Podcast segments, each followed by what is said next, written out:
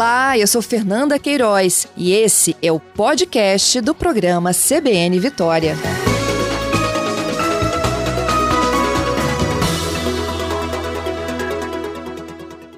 Doutora Ana Paula, bom dia. Bom dia, tudo bem? Tudo bem. Bom, começo perguntando: as inscrições para os pais que quiserem, se, é, quiserem voluntariar seus filhos, né? Que, claro, precisa da autorização deles. Essas inscrições já começaram? Fala um pouquinho desse início de pesquisa para a gente. Ah, a gente já lançou o site, né? O site já está lançado. Primeiro, eu vou te falar assim: o estudo ele é idealizado por pesquisadores do Hospital Universitário, Hospital uhum. das Clínicas, o CAM e tem o apoio da Secretaria Estadual de Saúde, além do Butantan e da Fiocruz Instituto René Rachou. Então, tem todo um grupo de pesquisadores grande, é, com gente de fora do estado do Espírito Santo, conseguindo nos apoiar para que a gente consiga fazer esse andamento do estudo. E aqui no estado ele tem a coordenação da doutora Valéria Valim. Uhum. Dentro desse estudo, a gente tem é, um site, que é o site curumim.es.gov, curumim.es.br barra cidadão. curumim.es.gov.br barra cidadão. a família pode...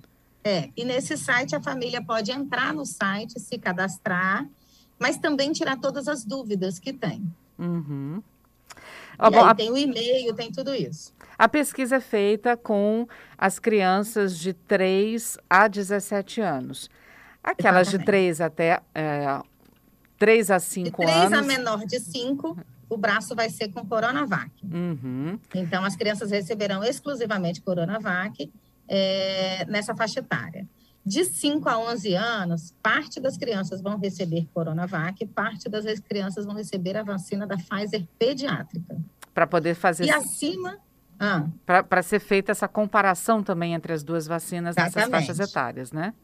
É, e de 12 anos a, a menor de 17 anos, também vai ser dividido. Uma parte vai ser Coronavac e outra parte vai ser a Pfizer, mas a formulação que usa no adolescente é a formulação do adulto. Hum, entendi.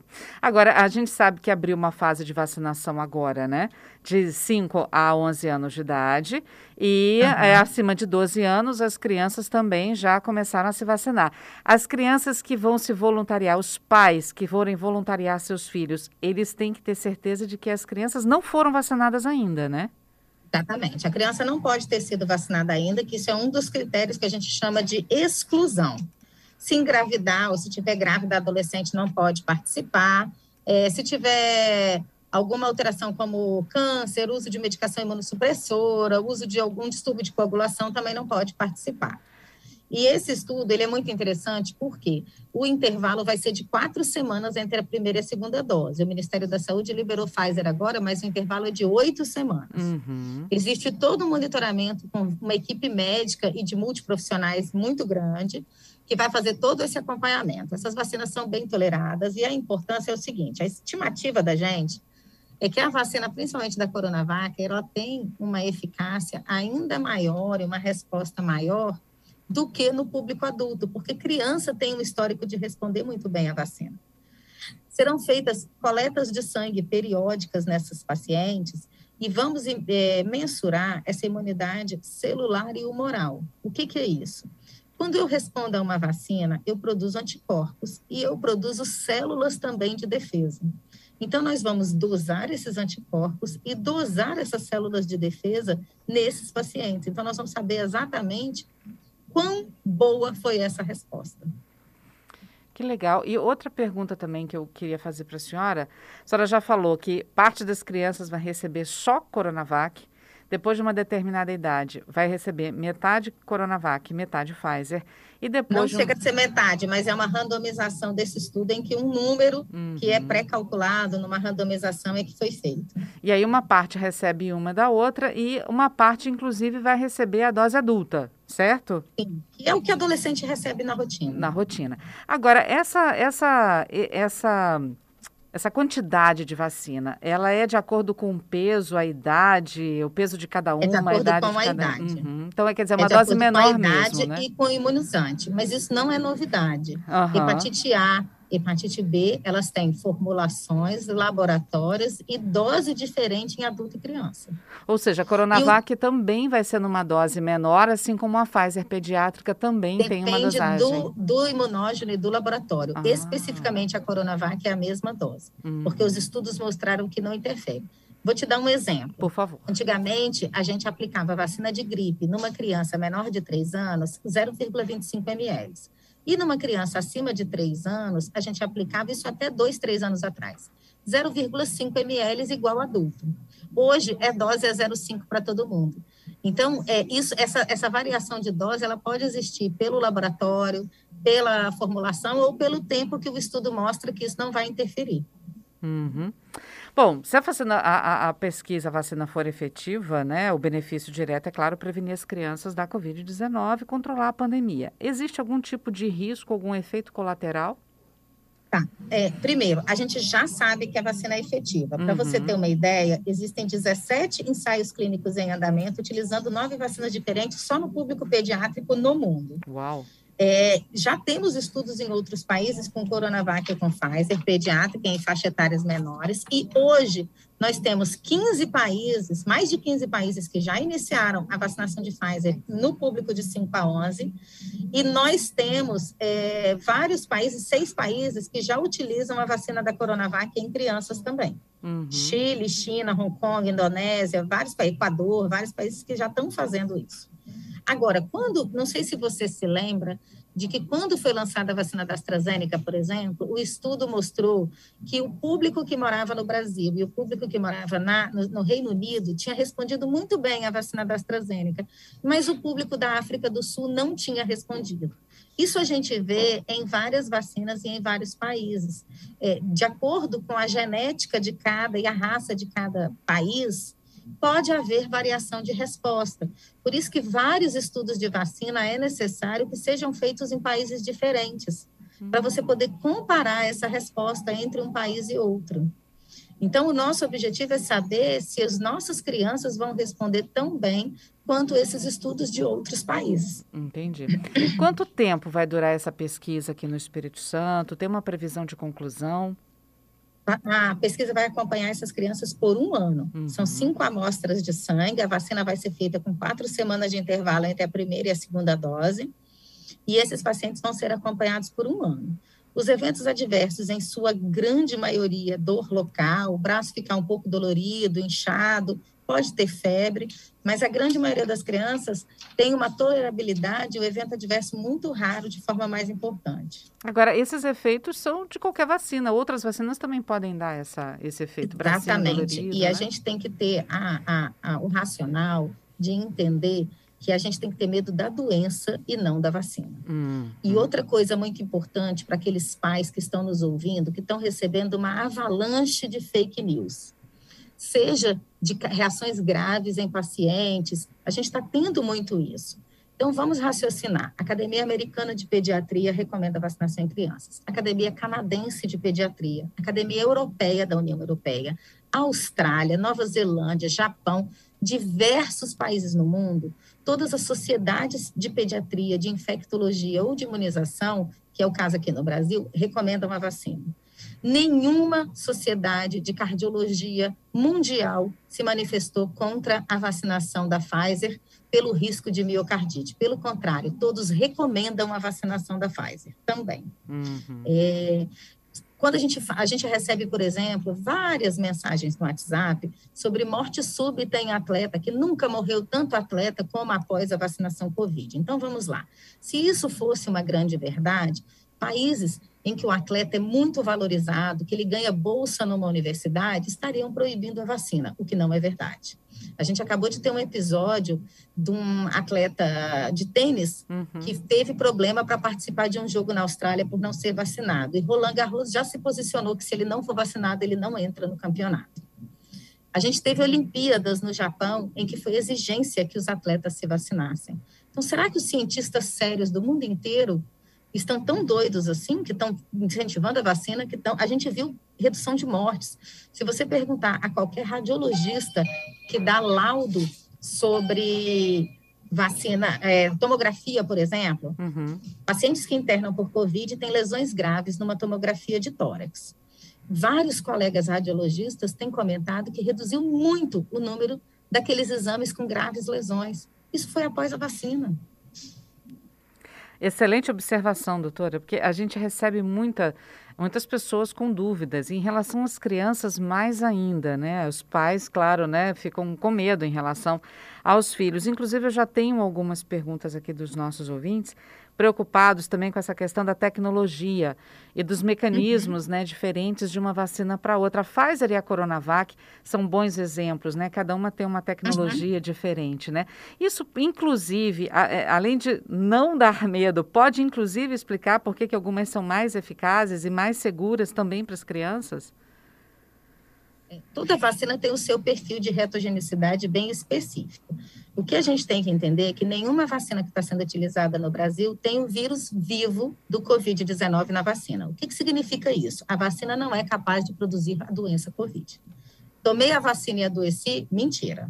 Eu estava doente e não sabia. Tomei a vacina numa coincidência e abri o quadro de Covid depois. Segundo, o papel do RNA mensageiro, que é que as pessoas têm tanto medo. Quando a gente utiliza uma vacina, a gente utiliza um carreador. Que é a tecnologia da Pfizer, né, doutora? Só para deixar é, mas claro. Mas ela, ela, ela, só usa o RNA mensageiro como uma diferença na tecnologia. Uhum. Como o próprio nome diz, ele é um mensageiro que carrega DNA. Então, a gente está culpando o caminhão que carrega a vacina para dentro da célula. É mais ou menos por aí. Então, esse RNA mensageiro, ele é simplesmente o transportador da vacina mas ele não tem a capacidade de se unir ao nosso RNA, ao nosso DNA. Isso é impossível. A partir do momento que ele introduz na célula esse imunógeno, ele é automaticamente destruído. Uhum. Ficou claro para você? Ficou claro, com certeza. Ficou claro. A vacina da Coronavac, que também não tem nada a ver dentro dela, ela tem uma plataforma mais conhecida, ela é uma plataforma semelhante à vacina de tetânica, a outras vacinas que a gente usa. Então, para partindo do pressuposto que, e outra coisa, a vacina de RNA mensageiro não começou a ser estudada em 2019, 2020. Ela tem vários anos que ela já é estudada e ela era estudada para outras doenças, tá? Uhum. Outras doenças infecciosas, inclusive também no campo de estudo de vacina para câncer. Então, ela já era uma metodologia científica avançada. Outra coisa, COVID não surgiu em 2019 e 20. COVID já a gente já teve uma epidemia, não era o, a, o porte de uma pandemia mundial, mas a gente já teve uma epidemia do SARS-CoV-1 em 2002, a gente teve uma epidemia do MERS-CoV, que era um Covid do Oriente Médio, em 2012, e depois teve o Covid-19, que era o SARS-CoV-2. Então, já se tinha cientistas tentando estudar vacinas contra a Covid-19, por conta dessas, desses surtos e dessas epidemias prévias. Quem saiu na frente com vacina Covid é quem já estudava vacina Covid. O resto veio atrás. O que, que aconteceu? Vários laboratórios mundiais pararam os seus estudos de vacina para malária, para doença de Chagas, para Zika, para várias outras doenças, e falou: opa, peraí, agora a prioridade é Covid. Vamos parar o estudo com essas outras vacinas, vamos estudar só Covid. Por isso que houve vacina com, com saída mais rápida. É, inclusive, é, a, perguntas recorrentes aqui, já chegam também outras perguntas dos nossos ouvintes. Eu vou resumir esses dois pontos que a senhora citou na Camila e no César. O César está perguntando exatamente essa questão do tempo. É, eu gostaria de saber, no caso específico das crianças, visto que uma vacina demora de 10 a 15 anos para ser 100% segura, como é que a gente vai ter certeza de que não vai ter nenhum efeito colateral no futuro? Porque eu ouço muito pessoal dizendo que é 100% eficaz. E a Camila pergunta: e esses efeitos a longo prazo, a vacina de RNA? Já se sabe as reações? Essa tecnologia nunca foi usada antes. Então, vamos, vamos resumir as dúvidas dessas pessoas. Primeiro ponto: é, a gente está com vários pacientes em vários lugares do mundo que não tiveram vacina para Covid e que tiveram Covid e têm sequelas de longo prazo, como perda de memória, quadro pulmonar que não melhora rápido, perda de peso, que depois a pessoa recupera, mas tem muitos sintomas da doença COVID que nós não vamos descobrir de curto prazo, que nós já vamos saber daqui a uns anos, como déficit de aprendizagem até em crianças. Uhum. Porque se um adulto consegue referir com muita facilidade e perceber a perda de memória, a sua criança não tem essa capacidade. Então, até que ponto, e aí eu interrogo, tá? Mas até que ponto nós vamos ter crianças com grande potencial intelectual que possam ter alguma perda no aprendizado por conta de infecção por Covid mais leves? Porque a gente está tendo tanto adulto que começa a ter dificuldade de lembrar das coisas quando volta da pós-infecção Covid. E a criança, isso vai passar muito desapercebido, a gente não vai ter essa percepção na criança. Certo? Certo. Segundo, a gente tem uma insegurança com a vacina. Então, nós vamos parar de fazer botox, todas as mulheres, porque a gente está injetando no nosso rosto uma toxina botulínica. Então, você entende como é que é dois pesos e duas medidas? Uhum. Lança um produto de beleza injetável, todo mundo quer imediatamente usar. Se hoje for lançada uma vacina contra celulite, eu duvido que uma mulher vai se questionar que essa vacina saiu muito rápida.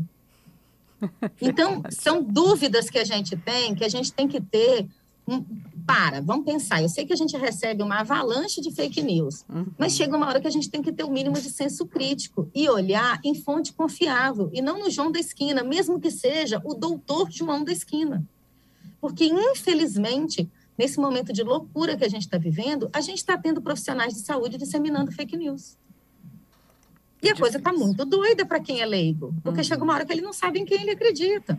Então, se tem dúvida, entre em universidades, entre em sites da Organização Mundial de Saúde, do CDC, da União Europeia, das academias de pediatria e tira dúvidas, manda, manda perguntas. Mas a gente tem que diminuir um pouquinho a teoria da conspiração que a gente está vivendo. Porque se tem gente ganhando dinheiro com vacina, tem gente ganhando dinheiro com doença também. Pois é, outra pergunta aqui também dos nossos ouvintes a respeito dessa questão da, da imunização futura. O João está aqui perguntando: tudo bem, vacino meu filho dentro da pesquisa. Primeira dose, quatro meses, segunda dose. Vou ter que vacinar ele de novo depois? Essa vacina vai virar recorrente se for outra fabricante? É a mesma dúvida também então, que a gente já lá. teve enquanto adulto, é... né? Eu vou te dar uma opinião pessoal minha, tá? Uhum. Como que eu vejo o que está acontecendo com as vacinas? Eu trabalho com vacina há mais de 20 anos. Então, eu vejo o seguinte: o que está acontecendo, que eu acho que a gente precisa se posicionar, é qual é o calendário vacinal da vacina Covid. Vou te dar um exemplo. A vacina de gripe, é, você toma uma vacina hoje, a gente sabe que ela dura seis meses de eficácia e de proteção. A gente teve um público muito mal vacinado em 2021 e teve, tivemos um surto de influenza em vários lugares do Brasil no final de 2021. Então, qual é o calendário da vacina Covid? Um, um comparativo que dá para a gente fazer é com a vacina de hepatite B. A gente sabe que um adulto, para estar protegido com a vacina da hepatite B, ele toma uma dose agora, uma daqui 30 dias, uma daqui seis meses. Só que ela tem mudança de calendário. Por exemplo, se eu pegar um paciente em quimioterapia com câncer, um imunodeprimido, o esquema não é esse ele não toma três doses e a dose do adulto dele não vai ser um ml. Ele precisa de dose dobrada, 2 ml, e precisa de quatro doses. Então, aí você começa a diferenciar públicos diferentes para esquemas de vacina diferentes. Então, Covid começou com um esquema que, a princípio, seria, na grande maioria das vacinas, duas doses. O futuro mostrou que os anticorpos caíam, né? o tempo foi mostrando isso, e precisava de uma dose de reforço. A meu ver, a gente precisava zerar tudo e definir. O esquema anual serão duas doses? Porque senão a gente vai ficar nesse esquema de quarta, quinta, sexta dose. Não, não é. É a dose do ano subsequente. A gente não toma vacina de gripe todo ano? Sim. Então, eu acredito que no futuro próximo, as sociedades vão definir o calendário vacinal anual. E acredito que essa vacina vai ser introduzida na rotina, pelo menos durante um tempo. Uma coisa que ninguém percebeu e passou, assim, passou desapercebida para quem não lida com isso. 2009, 2010, nós tivemos uma pandemia de H1N1. Uhum. Em 2010, chegou a vacina H1N1, que era separada da vacina de rotina de influenza que se usava naquela época. Em 2011, já veio a vacina trivalente e tetravalente para influenza com a H1N1 inserida nela e virou rotina tomar todo ano. Então, este foi um posicionamento que aconteceu na pandemia de influenza naquela época. Entende a diferença que nós vamos acabar tendo? Sim. Então, o que, que nós vamos acabar descobrindo? Eu acredito, tá? Que o esquema vai ser duas doses num esquema primário e depois nós vamos ter que definir de quanto em quanto tempo vai precisar de um reforço enquanto durar a pandemia. Entendo. E aí talvez não seja o nome certo reforço, e sim a dose anual. E isso vale para adultos e crianças. Como falhou sua, seu áudio? Isso vale para adultos e crianças. Eu acredito que sim. Então, eu acredito que à medida que o anticorpo cai e a pandemia persiste, nós vamos precisar de um esquema de vacina anual durante um tempo, até o quadro se tornar ou uma infecção mais leve, que é o que a gente já vê nos vacinados. A gente está tendo muita gente doente de Covid agora, mas quem está vacinado está tranquilo. Uhum. Esses dias eu fui avaliar um, um, um pediram para ver um paciente no, no hospital e era um senhor de 67 anos, está entubado no hospital, está grave, e quando vai no link no prontuário da vacina, se optou por não se vacinar. Isso é muito triste de ver. Tem, olha, a gente viu filas e dificuldade de agendamento para cadastro na dose primária de, de, vacina Covid. Então, na primeira dose, todo mundo reclamava. Eu tento agendar e não consigo. A gente não ouviu essa fala nem na segunda dose, nem na, na dose, dose, de, reforço, reforço. dos idosos. Uhum. Então, tem um público grande que só tomou uma dose um público maior ainda que só tomou duas doses. E são essas pessoas que tão, a gente está vendo adoecer de forma mais importante. Porque quem está com o esquema completo de vacina, eu já tomei minha dose de reforço, meus pais já tomaram, já fiz as duas doses nos meus filhos. E na hora que tiver um reforço para o adolescente, eu vou fazer. Eu tenho gêmeos de 14 anos e vou vaciná-los. Doutora, pergunta da Ana Maria aqui. No início, a senhora falou sobre algumas comorbidades que vão ser evitadas nessa pesquisa com a Coronavac. Ela quer saber se existe se, crianças com comorbidades e quais poderiam entrar nesse estudo.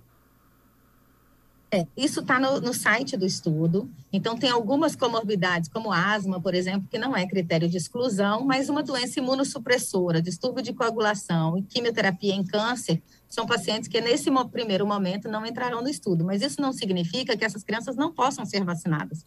Elas vão ser vacinadas com a vacina da Pfizer na rotina do posto. Então, o, nesse momento, é muito importante que alguma, se alguém tiver um filho com comorbidade, entra no site do estudo e tira dúvida, porque pode ser uma doença específica que eu não consigo ter tempo hábil para comentar aqui. Entendi. Mas tem várias comorbidades que estarão autorizadas a participar do estudo. Doutora, a gente já está prestes aí a ter uma resposta da Anvisa a respeito da aprovação da Coronavac para uso pediátrico, né? É, mas uhum. esses dados dessas, dessa pesquisa que está sendo feita aqui no Espírito Santo, eles vão ser trabalhados de que forma? Vão se unir a outras pesquisas? E outras, esses dados vão ser divulgados? Sim, eles vão ser divulgados.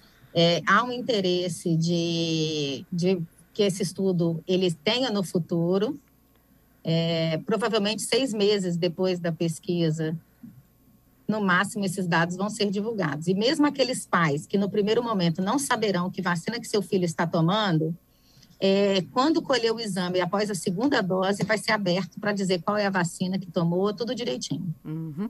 Uma última pergunta é na casa da vacinação de adulto, tá, doutora? A Luzinete uhum. dizendo que ela tem um zumbido no ouvido desde que ela pegou Covid. Isso foi em julho de 2020. Ela fez ressonância, o médico disse que ela que, ia ter que aprender a conviver com isso. Ela já fez acupuntura, alternativas, mas nada resolveu e ela continua com esse zumbido no ouvido. Isso pode ser por conta da Covid? A doença provoca muitos sintomas que a gente ainda vai demorar muito tempo para aprender quais são. Por isso que eu digo que a gente tem que ter medo da doença e não da vacina. E isso já mostrou para a gente em várias epidemias e várias doenças que a gente já viu. O problema é que as pessoas que tiveram uma forma mais leve de Covid, eles têm uma percepção equivocada de que todas as pessoas terão forma leve. E é isso que a gente não está vendo. E você pode ver que mesmo um sintoma que pode ser analisado por algumas pessoas que é discreto, imagina você ter um zumbido no ouvido todo o tempo ad eterno. Nossa. Aprender a conviver com o zumbido no ouvido deve ser uma sensação extremamente angustiante para ela. É, eu acho que ela tem que ouvir outras opiniões de otorrino e, de repente, pesquisar é, essa outra opinião aí para poder ver se isso tem solução. É possível que tenha e é possível que não. Eu não, não sou especialista uhum. da área, uhum. não vou saber responder exatamente. Mas eu, no caso, se fosse paciente, eu ouviria uma segunda opinião. Doutora, queria muito agradecer a senhora conosco aqui na CBN, falando da pesquisa com a Coronavac, instruindo também os nossos pais aqui de forma geral no Espírito Santo e também os adultos a respeito da Covid. Muito obrigada, parabéns pelo trabalho, sucesso para a senhora, para a Valéria Valim, para toda a equipe. Muito obrigada e um bom dia a todos. E lembra que a gente tem que ter medo da, da doença e não da vacina. Eu costumo dizer que para algumas doenças é, a gente tem vacina, para arrependimento não. É isso aí. Obrigada, viu, doutora? Bom dia. Obrigada, bom trabalho.